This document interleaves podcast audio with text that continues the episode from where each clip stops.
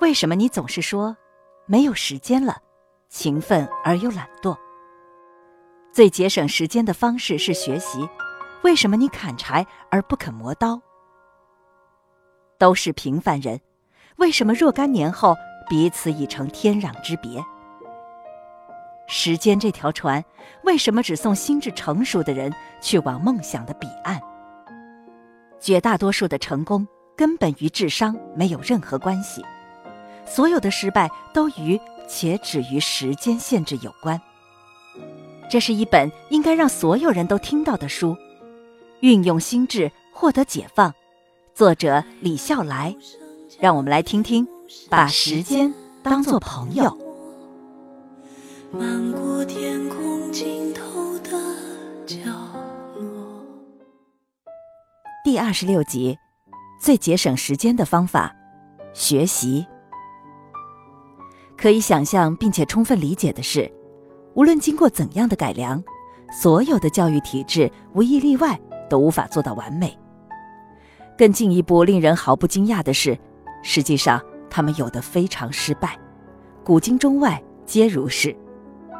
教育体制最为失败的地方在于，很多人接受所谓教育，在学校里读了许多年的书，最终结果竟然是发誓再也不学习了。学习的目的本来不是为了考试，只不过基于种种原因，连所谓的主流教育都变成了应试教育。如果说车是人类腿脚的延伸，使人们走得更远，那么学习就是人类所有能力的延伸，可以使人们拥有更多的能力，并且往往需要花费时间与精力。事实上，学习本身不仅是一种能力。而且对人类来说，更是一种天生的能力。很多人拒绝学习，本质上来看，就是在拒绝做人，因为几乎只有人类才有能力、有机会终生学习。我见过很多拒绝学习的人，我曾经多次尝试劝我的一个朋友花二十分钟学习一下批处理命令，未果。他拒绝的理由是：现在谁还学这个呀？早就是另外一个时代了。劝我的另外一个朋友花十分钟学习一下 Google 上的通配符的使用，他说：“我不用那个东西也一样能找到自己想要的呀。”我曾经替他们着急过，后来发现这是个死结。为什么呢？第一，因为他们拒绝学习，就不可能有机会知道学习之后的收获。第二，进而由于他们并不知道学习之后的收获是什么，于是当然不知道那收获有多好多大。第三，既然他们对学习好处无从了解，于是就没有了学习的动力。进取之路上的人可能往往觉得更吃力，而并非轻松。为什么呢？因为在那条路上，一山更比一山高，山外有山。天外有天，在平庸之路上的人，可能往往并非自卑，而是洋洋自得。为什么呢？因为他们总是会遇到比自己更差的人。如果你曾经有过最终习得某种技能的经验，就知道在习得的那一瞬间，整个世界都会为之发生改变。或者换一个说法，因为你有能力做更多的事情了，你就不再存在于原本的世界中。因为你所习得的技能，你已经拥有另外一个完全不同的世界。比如，你最终可以熟练地使用一门外语，你原本生存的世界就多了一扇门，跨过那个门槛儿就是另外一个世界。我痴迷于学习，正是基于这样的体会。每次我掌握了一门新的技能，我就感觉自己重生了一次。当然，是否足够精通？或者是否比别人强，实际上根本不重要。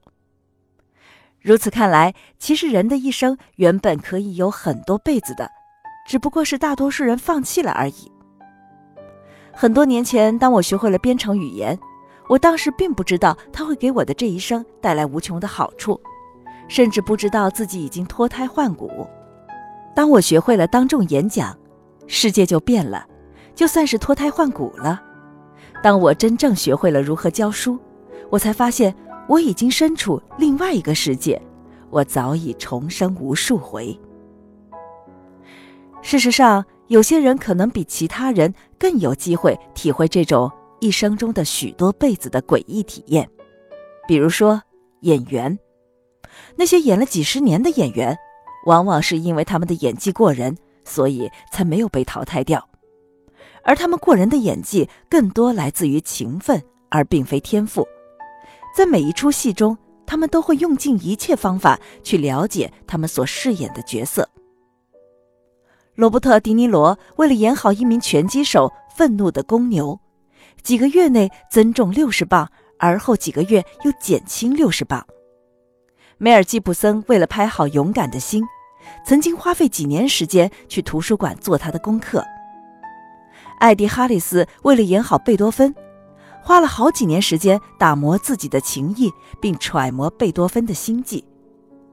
刘德华为了演好阿虎，不知道挨了多少打，才不用演就能流露出虎落平阳的心态。看看这些演员二十年前的照片，就会发现。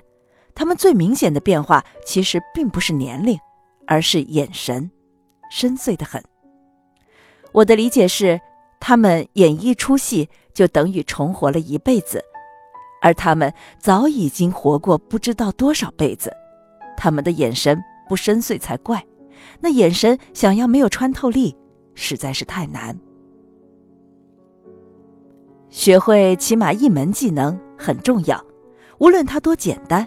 多没什么大不了，学会它总是可以让习得者了解到习得之后与之前的大不同。一旦拥有了一个起点，学习欲望就好像是发了芽的种子，无论多大的石头都压不住它，它会越来越茁壮，越来越坚强。其实那些拒绝学习或者一不小心受了影响，而已经把学习两个字妖魔化了的人，真的非常可怜。他们每天都在挣扎着，想要管理时间、节约时间、提高效率，却不知道他们因为当初不肯花费十几、二十几分钟，而其后一生少做了很多事情，错过了很多机会，并且一生只有一次，却都没有过好。